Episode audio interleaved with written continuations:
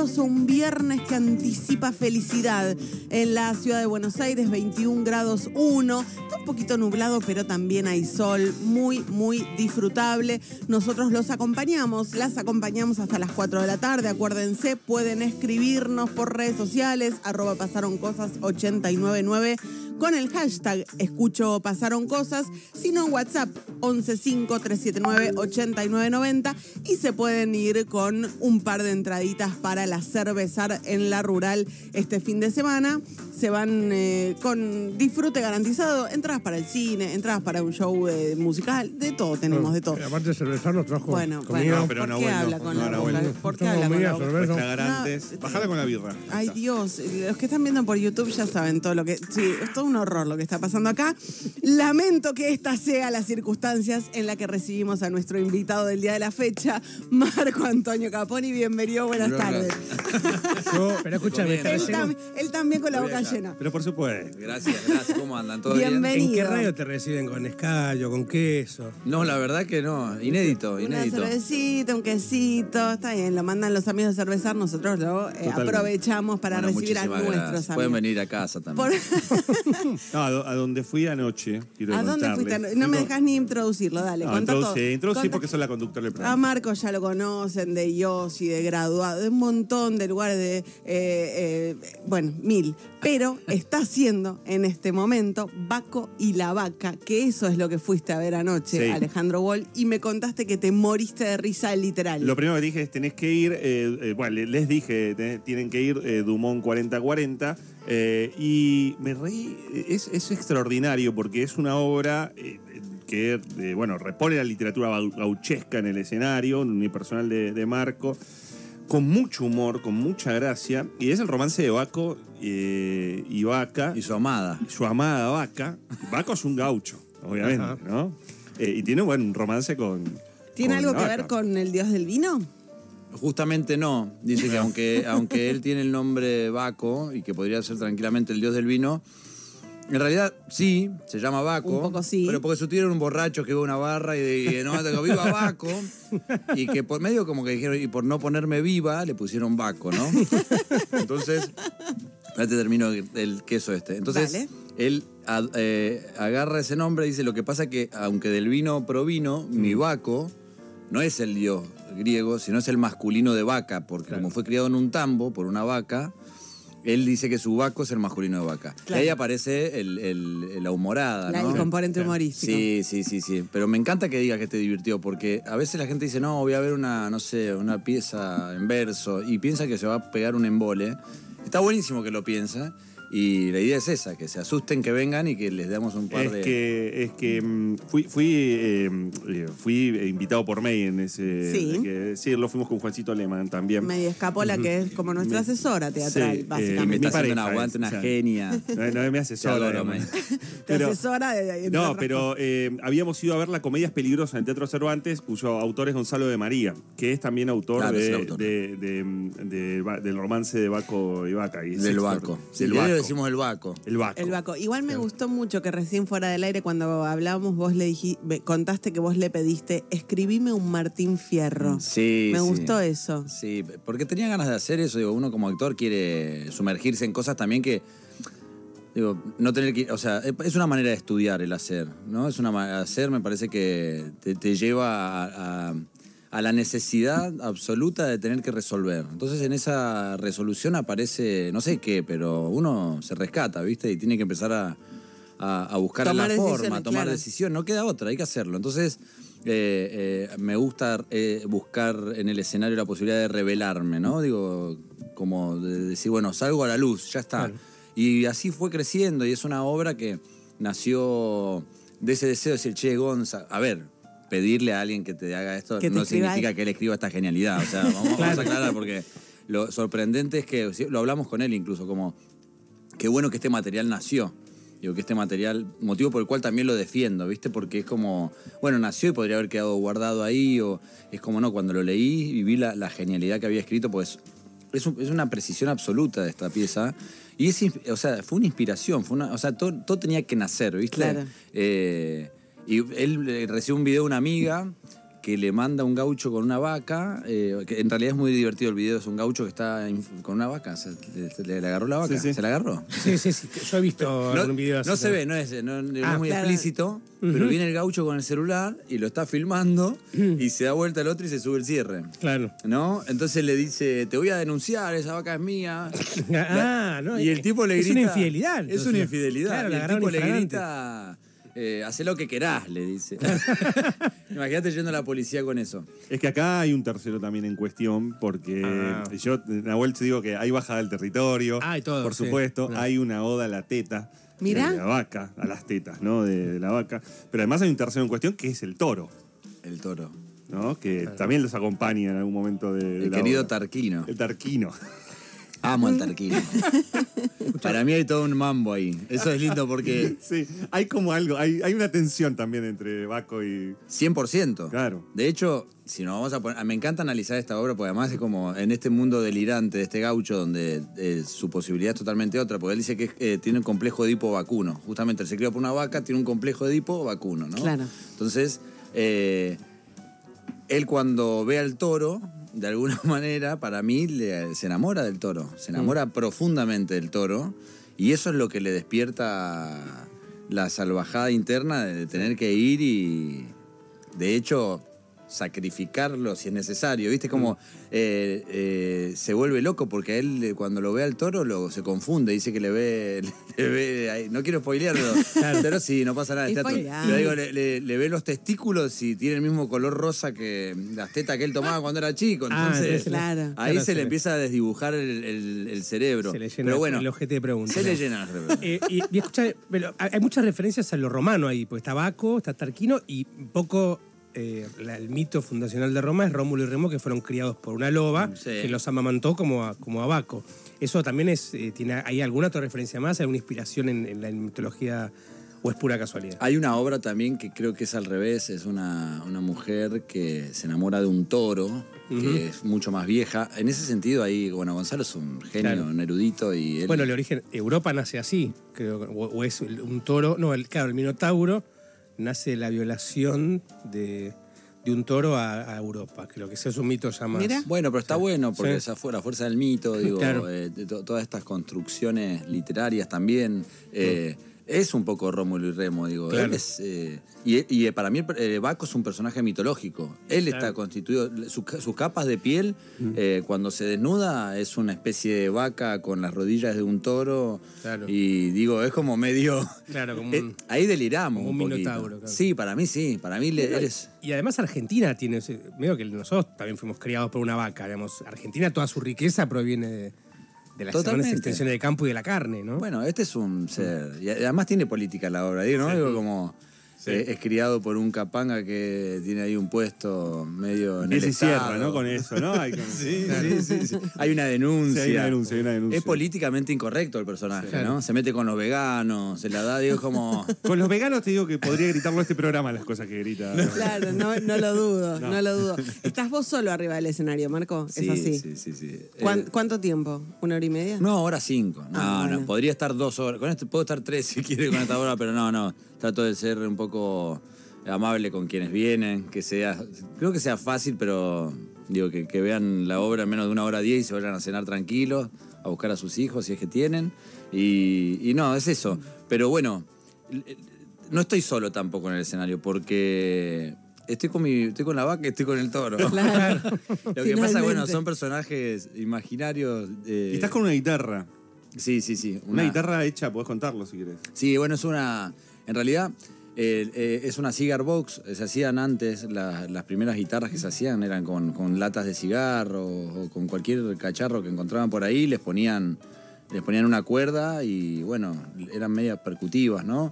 Eh, entonces, un poco. Yo se me había metido ese mambo de fabricar esta cigar box con un amigo y cuando Gonzalo las vio y escribió la obra, me dijo. Arranca así la obra, aquí me pongo a cantar con humilde viola lata. Yo pensé que él quería que, no sé, dije, bueno, forramos una guitarra criolla, le ponemos una, un metalizado. Me dice, no, no, la tenés que fabricar.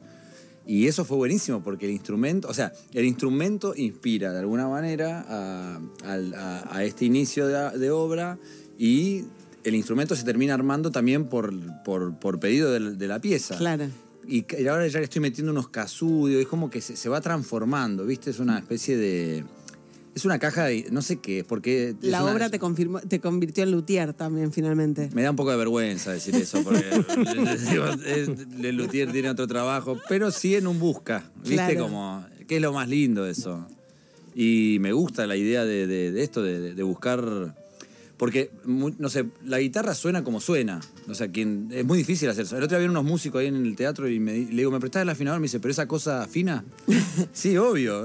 Y, le, y le digo, a ver, me voy a fijar, olvídate. Le tiré la cola y dice, "Eh", ah, ¿viste? le digo, yo no soy músico, pero de alguna manera eh, digo que por hacer guitarra soy músico. Y claro. Si hacer música es hacer música, hice música. Finalmente. Y Sí. la obra es en verso. Es toda en verso. ¿Cómo haces para acordarte cada verso durante una hora y cinco? Eh, no, bueno, estudié mucho tiempo, trabajé mucho para eso, pero además el verso tiene algo que de alguna manera estructura también, porque me parece que eh, es más simple. Eh, es, una, es, es muy interesante. El- el- ta- ta- son sextinas, o sea, son seis versos y el primero es un verso abierto, que tiene una, vamos a decir, una afinación libre. El segundo rima con el tercero. El cuarto es una nueva, eh, un nuevo verso que rima con el quinto y el sexto vuelve a rimar con el segundo y el tercero. Entonces, A, B, B, C, C, B. Entonces, esa estructura, si vos te vas aprendiendo las últimas palabras, no sé, aquí me pongo a cantar libre, con humilde viola de lata, lata, las pilchas rotas en pata y un pobre tema, mi historia, la contaré de memoria, si mi lengua se desata, ata, lata. Claro. Entonces, esos juegos son difíciles, pero, Pero a la vez- pero bueno, tienen un sentido. Claro. Porque si vos no, lo, no decís lata y decís latón, ya está. Tu cabeza dice no. No, no. No. no era por ahí. Claro. Y pero eso te, te voy a decir, me volvía loco, porque estaba en mi casa de noche y era como, ¿cuál era la palabra? ¿Cuál era la palabra que rimaba con lata? Y cuando la encajás es como perfecto. Magia. Y una vez que lo tenés, es imposible que lo sueltes porque es como una nota que, no sé, digo, si tenés que tocar un, un la y tocar un sol es otra cosa, ¿viste? Claro. Eh, es muy definido. A mí se me hizo más fácil. Sí, no podés improvisar tampoco, salvo que alguna vez hayas improvisado verso en, en la El obra. verso libre. Sí, ayer tiré uno. un par, un par de- batateaste un poquito. Sí, además dije, ¿qué se ahora no se dan cuenta? Si se dan cuenta. eh, como- Nadie se dio cuenta, nadie se dio cuenta. No, no, no, no lo, no lo, no lo, no tiro cualquiera, pero bueno, si tengo que acomodarla, a veces me confundo, ¿no? Eh, Puede ser. Estamos hablando con Marco Antonio Caponi, que está presentando en este momento en Santos Dumont 4040 los jueves y los sábados El Baco y la Vaca, pero seguramente lo has visto en otras superproducciones. Yos y la Leona graduados. Sandro, Sandro, es- Sandro. qué locura, ¿no? Cuando hiciste Sandro. Te quiere hacer una pregunta nuestro productor, Juan Lehmann. Ayer algo que me sorprendió, Marco, bienvenido, es Gracias, cómo cuando saliste del escenario y nos quedamos charlando, se te había ido por completo el, el acento. Yo voy a Córdoba una semana y vuelvo y se me pega la tonadita, ¿viste? No se te. Lo, lo escindís totalmente, tanto el, el hablar en verso como, el, como el, el acento, ¿viste? La pronunciación gaucha. Vos salís y te fuiste totalmente de ese papel. Eh, eh, yo tengo muchos acentos, porque como soy de Mendoza, también tengo que luchar contra eso. Pero bueno, de alguna manera sí. A mí lo que más me gusta es eso, que eh, el, el- el personaje este, que es una especie, habla medio como, es medio entre provinciano y, y del lejano oeste, ¿viste? Que tiene una cosa media que dejada, y como que si fuera, hablara para... eh, nada, es el personaje. Después me, me- me saco el personaje y ya está, se terminó. Eh, pero me encanta porque justamente estoy muy escudado en ese acento. O sea, es como, es una ropa que una vez que me la saco ya está, desaparece. Pero me gusta porque mucha gente dice, no, la obra, los versos. Pero bueno, eh, nadie se pregunta, che, la gente habla del Baco, ¿viste? Como es, es el Baco, es el personaje. Entonces está bueno, digo, está como vivo ahí, ¿viste? Medio raro lo que voy a decir, ¿no? Ayer me llevé el olor a leche, pero... Ay, ay, ay. Se, se perfuma con leche, ¿viste? Como, Sí, sí, como- sí, ¿viste sí. cómo es la gente a la que le gustan las vacas? ¿no? Qué gusta la vaca. fuerte, qué fuerte todo. Muy fuerte. Es que claro, fuera de contexto te juro que te da... Suena es muy fuerte. La oda a la teta, me fui con olor a leche. Es raro. misógino el Baco, es misógino, mata vegano. Claro, claro. Desastre. Bueno, Eh, sí, es un desastre. Argentino. Bueno, pero no, está bien, es una representación, Claro. digo, no, no, es, no es literalidad. quiero que hablemos un poco de Yossi, que Eso. bueno, tremendo. Y me parece que engancha un poco con el contexto político que estamos viviendo. Pero contame vos, eh, ¿qué te pasó? No sé si ya conocías la historia, te tuviste que meter en, en- en esa trama de servicios de inteligencia antes de grabar. No, cero.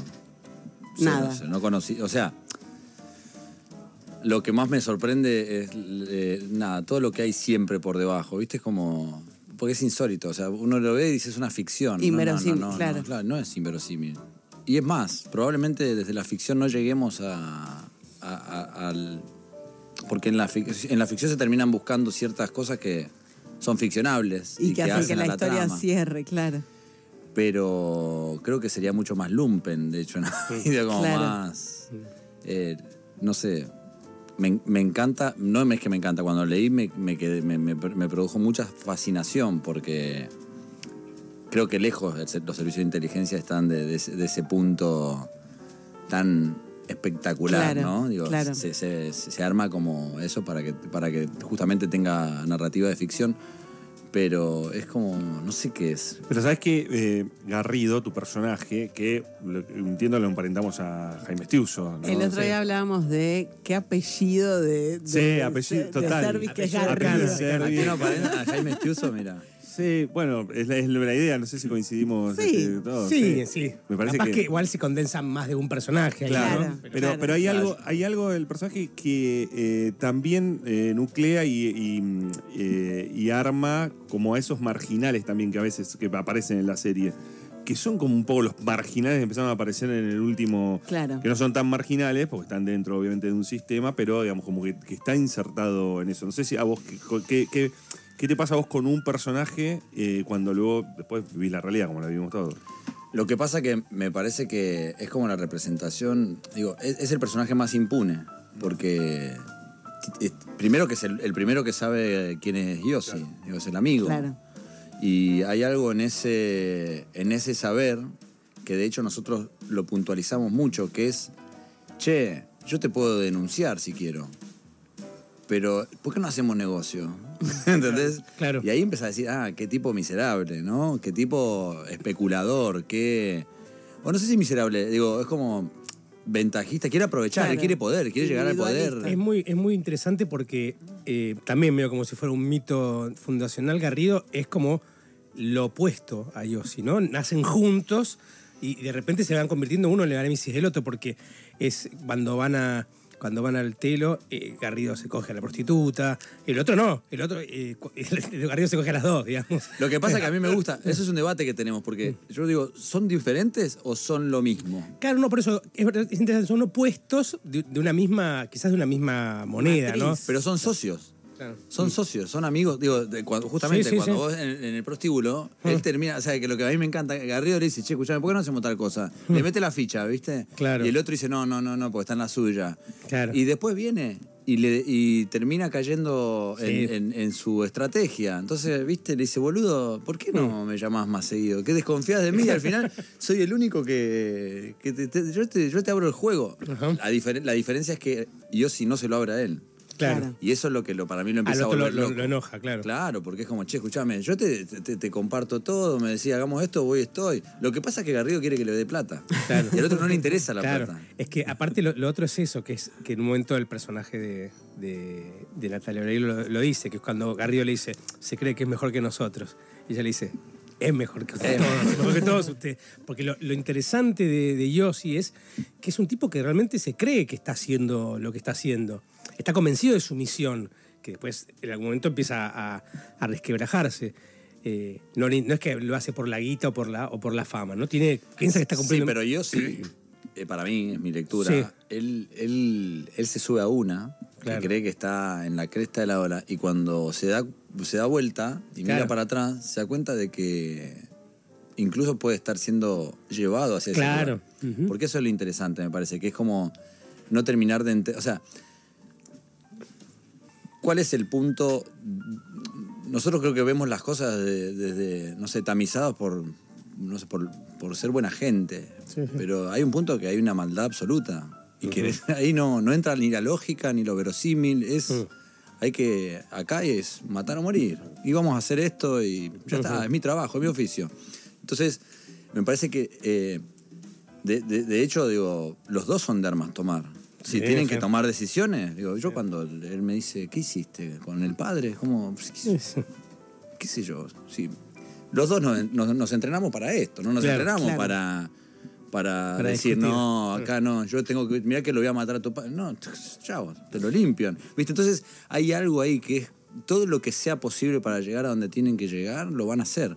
Y eso es, a mí me da mucho miedo porque no sabemos qué es lo que hay debajo. Y eso me parece los que es- objetivos humanos. Y eso resuena mucho en estas últimas dos semanas, ¿no? A partir de, de- después de la- del atentado contra Cristina, me parece que empe- todos empezamos a pensar un poco también de nuevo en eso, que era un algo que estaba un poco corrido de, de la escena política argentina eh, en, la- en los últimos años, por lo menos. Lo que pasa que yo si, si pienso en, en este contexto de lo que sucedió co- con, con lo de la AMIA, hoy hay algo que encima es mucho más peligroso, que es la cantidad de, de hipótesis posibles que se generan a través de la ficción inmediata. Total.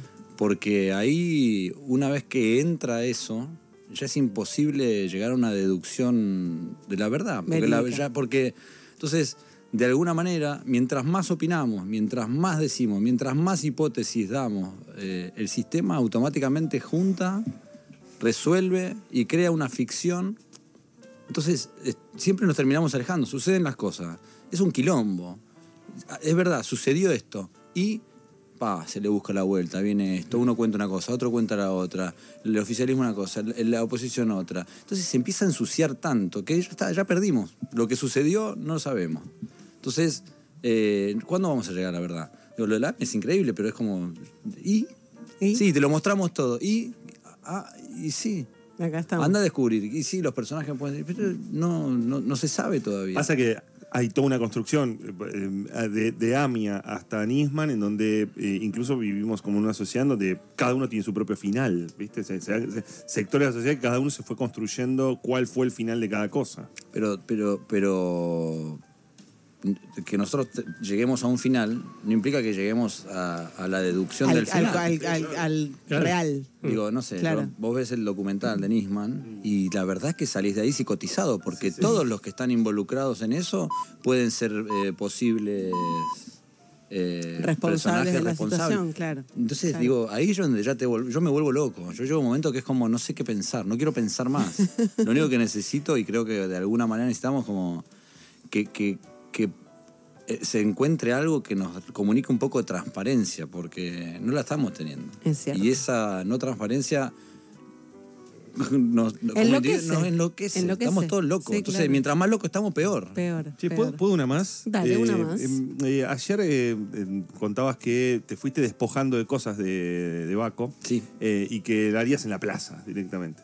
¿Cómo te llevas en ese marco de eh, laburo para series, para plataformas y demás, o para tele, y el laburo más artesanal en una obra de teatro? Me gusta que las dos cosas convivan porque es una manera, o sea, lo que yo hago en el teatro es una manera de, de- de resistir, ¿viste? Como es una forma de, de- Yo no transo ahí, ¿viste? Me cuesta muchísimo. Después voy y hago las ficciones, trabajo, a veces me gustan, a veces no me gustan, pero trato de elegir siempre algo que me encante. Pero ese espacio, ese nicho donde me propongo que sea un ritual de crecimiento personal, digo, profesional y personal también. Yo disfruto, yo les vi la cara a todos los que estaban ahí, comparto, hablo y voy creciendo en ese momento. Entonces, eh, me parece que sin eso no podría hacer lo otro. O sea, que yo cuando voy a filmar termino agotado, cansado, me voy secando, porque obviamente uno da, da, da. Y acá yo voy recibiendo, voy recibiendo y salgo como, eh, no sé, es como me beneficia a mí. Entonces, quiero que esas cosas convivan y me encanta hacerlo, porque es una manera de, de, de entrar para mí en eso, ¿viste? No subirse mucho a una cosa. A mí no me gusta como, no sé. No, no, no, me- no sé. Ser galán. Eso no, eso no me gusta para nada. Por eso también me, mo- me hago un monstruo, pero no me gusta la. No sé, no me gustaría. No, no sé, no tengo como objetivo ser una estrella de Hollywood. Claro. ¿viste? Como me parece, me, me repugna, ¿viste? No quiero ser un producto. Entonces, por eso digo, de alguna manera eh, trato de tener mi espacio artesanal para resistir, ¿viste? Para resistir a, a- a ese sistema que quiere que vos seas lindo, flaco, hegemónico, que estés, que hagas, que obedezcas, que no, digo, no, que me, me me vuelvo loco. Para eso me dedico a hacer otra cosa, ¿no? Es como. Es sí. Marco Antonio Caponi, a quien están escuchando. Lo pueden ver resistiendo Sí. mañana en Santos Dumont 4040. ¿No? ¿Vamos a dejarlo a pico seco o podemos regalar alguna, algún par de entraditas para. No, pará, regalemos. Dos, dos cosas voy a decir. Sí. Que las entradas las pueden sacar en alternativateatral.com. Perfecto. Eh, quedan tres funciones este jueves. El, eh, no, este jueves no, ya pasó mi amigo. Este sábado mañana, jueves que viene y jueves y sábado próximo, o sea, 17, 22 y 24 Perfecto. en Alternativa Teatral. Eh, también en Marco Acaponi, cualquier cosa que tengan ahí en Instagram se puede meter. Y sí, vamos a regalar. Muy ¿Dos bien. entradas para cuándo? ¿Para el jueves y dos para el digas. sábado que viene? Para cuando vos digas. Para el, para el jueves. Para el jueves, dale. jueves, jueves. ¿Dos entradas para el jueves que viene? Regalemos dos entradas para- Perfecto. Bueno, Muy a ver, bien. Cacu, ¿qué les pedimos? ¿Qué WhatsApp? Ok, 115-379-8990 y se llevan el par de entradas. Gracias, Marco, por venir. No, fue un placer, me encantó. Gracias. Y me voy medio entonado, ¿eh? Eh. Peligroso. Gracias. Gracias.